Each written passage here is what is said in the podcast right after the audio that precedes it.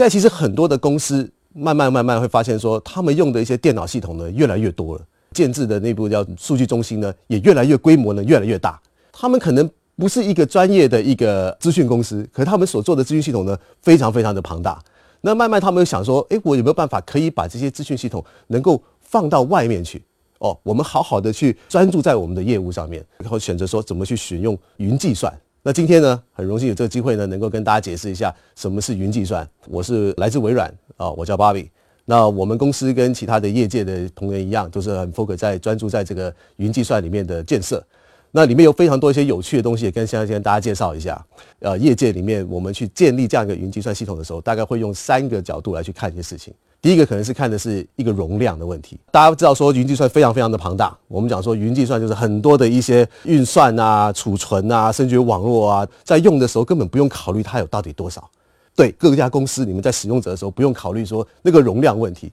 可对于我们在做这个云计算的系统的时候，或提供这个服务给我们的客户，可能就要需要考虑这个容量的问题了。那里面有个最大的技术。能够支撑起整个这么大的一个庞大的云计算的话呢，就是虚拟化的技术。大家去思考一下，我们在家里的话，可能是一台电脑，里面有一个 CPU，也有一堆的一些记忆体。有没有想过是说，你都是一个人用这台电脑？在云计算里面的话呢，我们必须要做到一个事情，是在这个电脑里面，我可以分给很多不同人去使用，也就是我们所谓的虚拟化。用户来讲，可能在用这个云计算的时候，他可能用到了一定的一些计算能力。或者说是一些储存的空间，甚至于网络的一些呃速度，可这些其实都是分享给大家一起使用的。那我们在做厂商的部分的话呢，我们就怎么去建设这样的一个事情？可能大家觉得说啊，那我可能就是把二十万台机器，或者说是三十万台伺服器，全部放在一个地方，然后呢，有二十万个客户可以买二十万台机器来使用。其实不是这样子的。大家去思考一下，就是说，如果说我们今天一台服务器里面呢，可能是有八颗 CPU，或者说是呃五百 GB 的记忆体，这里面我们就想说，我有没有办法可以在同样的这一个 size 里面，同样这个空间里面，我可以放更多的 CPU，更多的记忆体在里面，以供更多的客户在同一台机器里面一起去使用。我们现在的客户量在云计算里面的客户越来越多，公司选用云计算的的方案也越来越多了。这时候呢？你们在讲说没有那个容量的限制的时候，对我们来讲是有容量限制，所以我们怎么去在同样的一个环境之下，能够把所有的 capacity 全部把它集中在一起，这是我们在硬件上面一个创新的部分必须要做到的。你会选过不同的规格，比如说 CPU 有多少颗，或者说是那个记忆体有多少容量。同样的，在云计算的世界里面的时候，呃，我们厂商提供给我们客户选择的时候，有不同的规格在的。那这些规格里面有什么呢？有一些是呃记忆体比较高。哦，有些是 CPU 比较高，甚至呢，现在还有一些叫做 GPU，也就是这些专门做 AI 或者说是那大数据分析的高速度的一些 CPU 也会在那边出现。储存部分的话呢，可能大家会从呃我们现在原本的电脑里面的想象的话，我们电脑可能就到了 TB 级啊。比如说你去买一台电脑，现在可能是有一个一个 terabyte，两个 terabyte。给大家一个数字，一千零二十四个 terabyte 等于是一个 petabyte，千零二十四个 petabyte 等于一个 zettabyte。现在我们的云计算所有厂商已经从以前的，我告诉说我们有大概嗯五百六百个 terabyte，已经到了五百六百个 petabyte。我们像我们厂商一开始慢慢已经往 petabyte 往 zettabyte 走了，也就是这个容量是非常非常的大。同样的，这个庞大的容量之下，我可不可以在空间上面是比较小呢？保持在一个一定的空间，可是在同样的空间里面，我可以有更大的容量。这是我们在做这些云计算里面一个很大的一个课题。另外就是我们在做一个数据中心。也是一个非常非常大的一个投资，也是非常大的一个创新的部分。在做数据中心的时候，我们为了一个云计算的数据中心，大概我们会去考虑的是三件事情。我们叫做 Pin Power Pipe，Pin 其实就是我们在网络里面的一个术语，网络里面的一个通信的部分。第二个 Power 就是我们就讲电，电力的部分。那我们当然是说做这么大的一个数据中心里面，那个电力绝对不能够断嘛。第三个就是 Pipe，Pipe 是我们在做数据中心里面的很早的一个说法，就是水管。因为呢，在这么大的数据中心，这么多的机器的时候，一定会出现一个很大的问题，就是热，一定要有那个冷却系统。网络部分的话呢，如果你去看我们这些云计算厂商，大概都会变成了网络公司，快要变网络公司一样。因为我们有很多很多的数据中心，数据中心跟数据中心必须要紧密的连接在一起，可它们地点又不能选择在一个地方，因为要有备源的栽备的问题，所以我们中间会有很多的网络自己去架架设建设。基本上我们数据中心全球数据中心里面都是连接在一起的时候，就会出现了这个我们好像是一个网络公司一样，哎，好像到处都有我们的点，有到处网络都通的。所以，我们基本上有个叫 Black Fiber，我们自己的一些光纤系统在后面去连接在一起的。我们的数据中心电力的部分的话呢，你会发现说很有趣的现象。当我们去盖这么大的一个呃云计算的数据中心的时候，你会发现我们的数据中心大部分放哪呢？都是放在变电所旁边，而且呢会选择是在两个变电所的中间。为什么呢？我们确定是这个数据中心一定有两个回路的点，一个变电所出问题了，我另外一个还是继续供电。还有很多的一些我们叫 UPS，就是备源的一个电的系统，还有发电机。你发现哇，投资很多都在那些保持我们的云计算不断的七乘二十四的不断在营运。冷却系统是一个很大的一个课题。冷却系统是我们当我们的机器越来越多、越来越紧密合在在一起的时候，这个热力哦非常非常大。怎么去做这个冷却的话呢，就很大的课题了。包含说你水从哪里来？以微软的数据中心来讲，我们在美国数据中心，我们都是跟政府去当地政府去谈，说我可不可以用那个再生水？哦，就是那个水用过了再再生水，那是一种方式。我们在比较高的海拔的数据中心，我们是用风冷的，就是连水我都不用，就是那边够冷，用风冷的。现在我们还往另外一个方向走，我们办法可以把那个数据中心放在水里面，就是海底，海底一定很冷嘛。我放在里面，那不就是它会冷了吗？因为我只要解决了刚刚讲的事情，那个冷却系统的话，我的机器就可以摆得更多，我可以把机器容量更加的紧密，它的发热度会更高。可是我们就可以用更多的一些运算能力。另外就是数据中心的数量啦，数量也很重要。在云计算里面，其实最大的一个特点是它是无所不在，像云嘛。什么叫无所不在？无所不在的意思是我们到处都有数据中心。你所你当你使用我们的服务的时候，你大概可以选择说，我希望这样的一个服务是放在哪一个国家、哪一个区域、哪一个数据中心里面，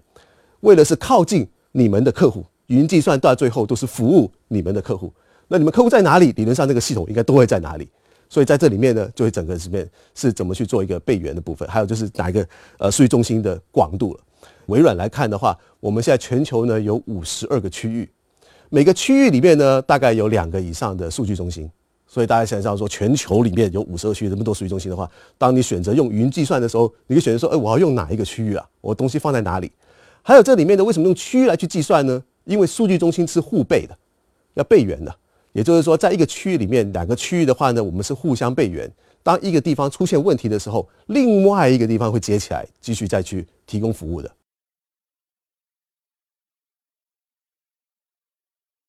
在做云计算里面比较特别的是，在做运维。想想我们现在谈的那个刚刚讲的那个伺服器，不是一百台，不是一千台，不是一万台，是上百万级的机器。里面呢还包含说每台机器里面可能服务的客户每一台可能服务二三十个客户，这时候你怎么去做这样的一个一个运维呢？我们不可能会有几万人去服务这么多的机器。我给大家一个数字，我们一个数据中心里面大概只有五个人，五个员工。为什么会这种情况呢？其实我们有两种情况会发生的。当我们的客户去使用这个云计算的时候，其实他会在我们机器里面会画出一块它的空间在那里。这个空间呢？到底是在哪一台机器呢？没有人知道，因为我机器好多，有点像是说我今天到门口以后呢，去说我要一个运算能力的高的一个服务器，这服务器虚拟化落在哪一台机器，没有人知道。当它出现问题的时候，发现说这个硬件上面有问题的时候，因为是虚拟化的功能，所以呢，那个客户在上面在运行的那个服务就会转移到另外一个健康的一个机器上面去了。那我们会不会说立刻去修那台机器吗？不会，别忘了。我是百万级的，我机器有好多好多机器，有一个团队呢，可能就是固定的去绕那个数据中心，看到那个伺服器是坏掉的，就拿来换换换，换完之后呢，哎，我就有这些空间了。所以呢，你会发现说，其实数据中心里面，我们常常做一件事情，不断的在那边去看损坏的伺服器，然后呢，另外是不断的再去更换损坏的伺服器，而不是在那边去修那个伺服器啊。所以其实为什么人力其实比较少？我们的客户有两个伺服器是配对的，都服务上同样一个事情的。我们作为厂商就要打包票说，这两个服务绝对不能放在同一台伺服器上面。比如说，这台伺服器假设出现问题的时候，那不就两个虚拟器在上面都死掉了吗？不行。所以呢，一定要确定说，第一个放在这一台机器，第二个要放在另外一台机器上面去。而且当我维护的时候，要确定说这些东西是不会在一起的，要不然它同时维护的时候，两个就客户的服务就断掉了。所以这些是我们在做维运的时候的一些挑战。另外一个更有一个挑战了。这些东西都是人做的，所以呢，一定会有一些更新的动作要发生。像我们在用我们的系统的时候，常常会出现说，呃，要去做一些安全性的更新。那我有一台两台，我还可以按下去更新。那如果说我有几百万台机器的时候，伺服器的时候，我怎么更新呢？这时候就会有自动化的一个程序要出现了。而且这自动化程序在更新的时候，不能对我们的客户有造成一些影响。那我们就要做很巧妙的一些动作了。客户的服务搬到一个已经更新好的伺服器，又去更新那个没更新好的伺服器，又把它搬回来，搬来搬去。所以在云计算里面，有点跟我们以前在做这个伺服器出租或者说是伺服器代管有点不太一样。维运上面有多了非常多的一些巧妙的事情要去做的。第三个，我想跟大家提一下的是安全性的问题啦。为什么我们很多的呃公司都选择用云计算？其实久了之后发现说，在云计算的投资上面的安全。上面的一些刚刚讲的 Ping Power Pipe，我们的网络、我们的呃冷却系统，甚至我们的电力，都其实比一般公司他们在投资他们的机房来的高非常多。我们在云计算里面有很多的一些安全性的东西，包含的是说每一个云计算，你发现说那云计算的那个数据中心，首先不会告诉你地址，没有人知道云计算的数据中心的地址在哪里，每个厂商应该都不会公布，大概地区告诉你了，地址不会告诉你。第二个呢，你也肯定看不到说路过之后发现说有个大牌子叫做某某公司云计算的那个数据中心，不会。外表来看的话，那可能就是一个很大的一个足球场，四五个那个美美式足球场那边一堆的那个铁皮屋这样子。可是其实里面就是一个很高科技的云云计算中心。云计算里面我们要服务的不同类型客户，我们客户有金融业的、医疗的、各式各样的，在要选用一个云计算的时候。每一个公司都会选择说，这个云计算本身要通过一些呃认证，这些认证包含了你怎么去运维这个云计算，是不是符合了某一些的标准，或者说是某一些的认证的部分，安全性的认证，各式各样。当我们的公司的不同的客户，或者说是我们的公司的一些同仁，在去享受这个云计算的时候，觉得说它是呃无边界、无尽的享用，因为它是无穷的运算能力，有用不完的一些储存量。在背后，我们厂商其实花了很多的力气，怎么让我们的客户体验到说是没有这个 limit，其实是有的。我们怎么去用现在的科技跟技术，实现把所有的运算能力、储存能力跟网络的通讯能够集中在一起，能够分享出去。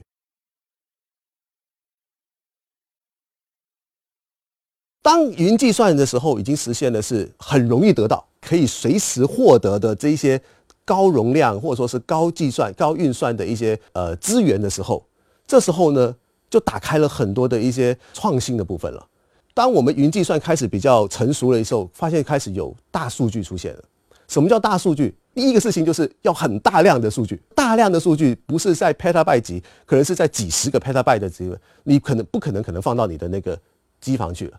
可能就需要用到云计算，因为云计算储存空间非常大。大数据可以在云计算里面先出现。当你有这么多的数据的时候呢，你要进行采集跟学习。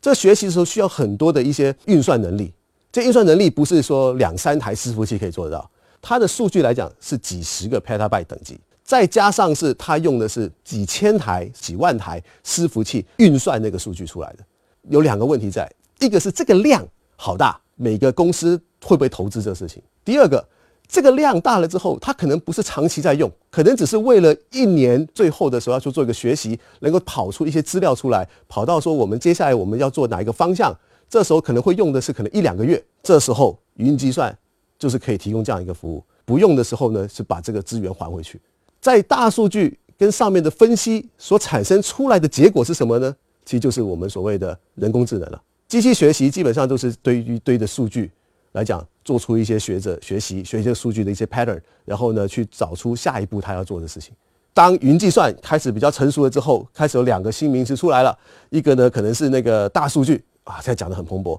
在网上可能就是那个呃人工智能也讲的很多了，其实都是基于云计算的这样一个能力跟空间能够做出来的一个事情。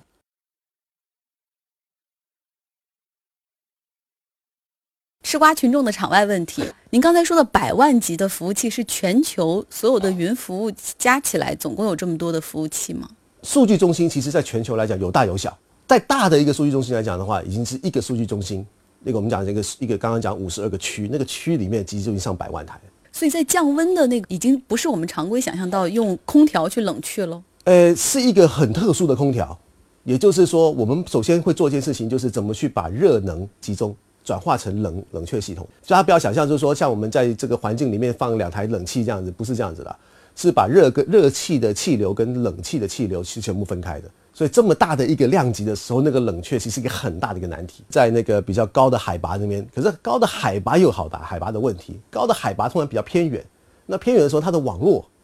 都未必就很好，电力未必供应很好。所以要找到一个很好的点，能够去盖一个呃云计算的，其实在全球也不断的在加强这样的一个搜索啊，然后哪个地方是比较好的地方。那我们刚刚提到说海底可能很不错，因为海底在哪里都好像是网络，反正海底电缆都在。然后呢，他们在那个降温的部分也很好。当然也不能造成环境问题啊，把水都煮得变热的也不行，对所以有各式各样的一些不同的一些挑战在里面。你说包括地址其实也是保密的，为什么是这样呢？是怕有人会去攻击？对，因为数据中心来讲是非常敏感的，也就是说我们不希望告诉客户是说，或者说我们的一些用我们任何一个厂商的数据中心的时候，都会都会让人家知道说，哦，我知道你放哪里，地址在哪里，我大概知道，然后在那边去做超越我们想象的事情，那就不好了。云计算，比如作为厂商端，几个数据中心用很好的光纤那个来连接带宽，我们不需要担心。但是我们自己本地呢，就是我们能不能很好的享受到云计算所提供的服务，还受制于本地网速的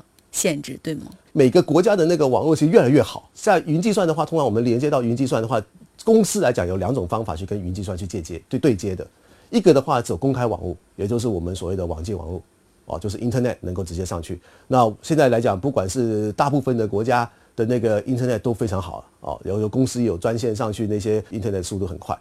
第二种呢，我们也会拉专线，直接跟公司做一个对接，也就是公司本身跟我们的云计算的数据中心基本上是直接对接的，那就看公司的需求。关于安全问题。我原来一家公司，我是做金融的，我所有的数据都在我自己二层的机房里面，我对里面的东西了如指掌，有人专门去给我做维护，数据都是从我的机房直接到我的电脑，保密性很强的。但是现在如果说，这个服务器都放在云端，如果我在你们上面跑一些数据，或者我们上传一些公司的信息，那不是意味着微软的人会比我们的人更先看到很多数据的集合，而且你们还会备份到其他地方。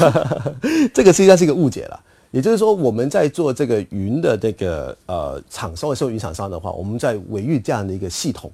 不代表我们有这个权限跟这个能力去观看客户或者说是去动客户的一些东西。这是不行的。那怎么去做这样的一个啊啊确认呢？其实，在为什么我刚刚讲说我们有很多的 certification，也就是很多认证，这些认证单位都是第三个公布单位，不管说是 ISO 也好，还是说是 PCS 也好，像比如说你刚刚提到的是那个金融单位，在金融单位在在呃收费啊或者说 payment 的部分的话，有一个有个单位叫做有个认证叫做 PCS，像这些的话，实际上都是有一些规则跟规范，在规范我们身为厂商再去符合这样的一个要求。好比说啊，我们有些要求被要求是说，每一年可能就需要开放给我们的一个客户叫做 right to audit，也就是能够 audit 我们，能够监控我们，我们做了什么事情。我们所有所做的事情就是都会被被监控的，不是说我们可以进去里面去打开电脑这些不行的。那在你们分配空间的时候，也就是说你们的工作人员是看不到他们的。全部自动化，然后呢，全部分配空间的话，其实我们也分配空间的方式是说，今天你来，你把想象成就是呃学生一开始进去大学的时候分配宿舍一样，对，就是拿到那个宿舍宿舍那个钥匙之后，就开始去到那个宿舍里面了。他在那个宿舍房间里面做什么呢？我们不知道啊，我们只是业管而已嘛，对不对，那个物业管理而已，不会进到人家房子里面，我没钥匙。可是我只是做前面的分配，那分配完了之后，我只告诉说，哎，我们要做维护啦。我们要做什么了？我们不会进去打扫。担心，比如有服务器会宕机嘛？不是会帮客户把一些数据备份到不同的数据中心。但是这样对你们来说，其实也是在耗你们的空间，也就是耗你们的成本。但这又不可避免，对不可避免，因为云计算里面其实有很多的不同的等级。那当你去改采购一个云计算的储存的时候，本身有不同的方式。有一种是我们会帮你做备援的。也就是在加密的备援之下，你只要是把一个数据放到 A 数据中心的话，我一定帮你备到 B 数据中心。那有一种是说，啊，我为了成本问题，这数据也不是太重要，我们这客户可能选择或公司可以选择说，我不要你帮我备好了，哦，那可能就是价格就比较低了，哦，所以有很多不同的一些价格跟产品在这个云计算里面供选择的。其实，如果黑客如果想对你们的某一个数据中心或者你们的云服务，进行攻击的话，会更容易吗？呃，其实相对是困难很多，因为在这个里面，你看我们有一个专属的团队，怎么去把这样的云计算在网络设备跟防攻击、防任何的一些安全性上面投资非常大。那里面包含了我们的全球监控，监控是说所有的异常的流量啊，哦，各式各样的一些我们所谓 DDoS 攻击啊，其实都会去做一些 mitigation。我们现在有一个庞大的团队在去做这些事情。未来可能云计算它就是成为城市的一个基础设施建设，都会采用云计算。那未来有没有可能台式机的话，可能连主机都没有？嗯，其实这个问题很好。如果你真的去看现在新的初创公司，新的初创公司，我们不要讲那些大型公司啊，新的初创公司。其实都没有台式机器，甚至说是都是一台呃手提电脑就直接就是开始办公了。在美国，在欧洲，其实很多这些我们叫 start up，就是这些新的一些初创公司里面，他们去做一些很多的一些系统，或者说他们已经开始做服务了，甚至开始做生意了。其实他一台服务器都没有买，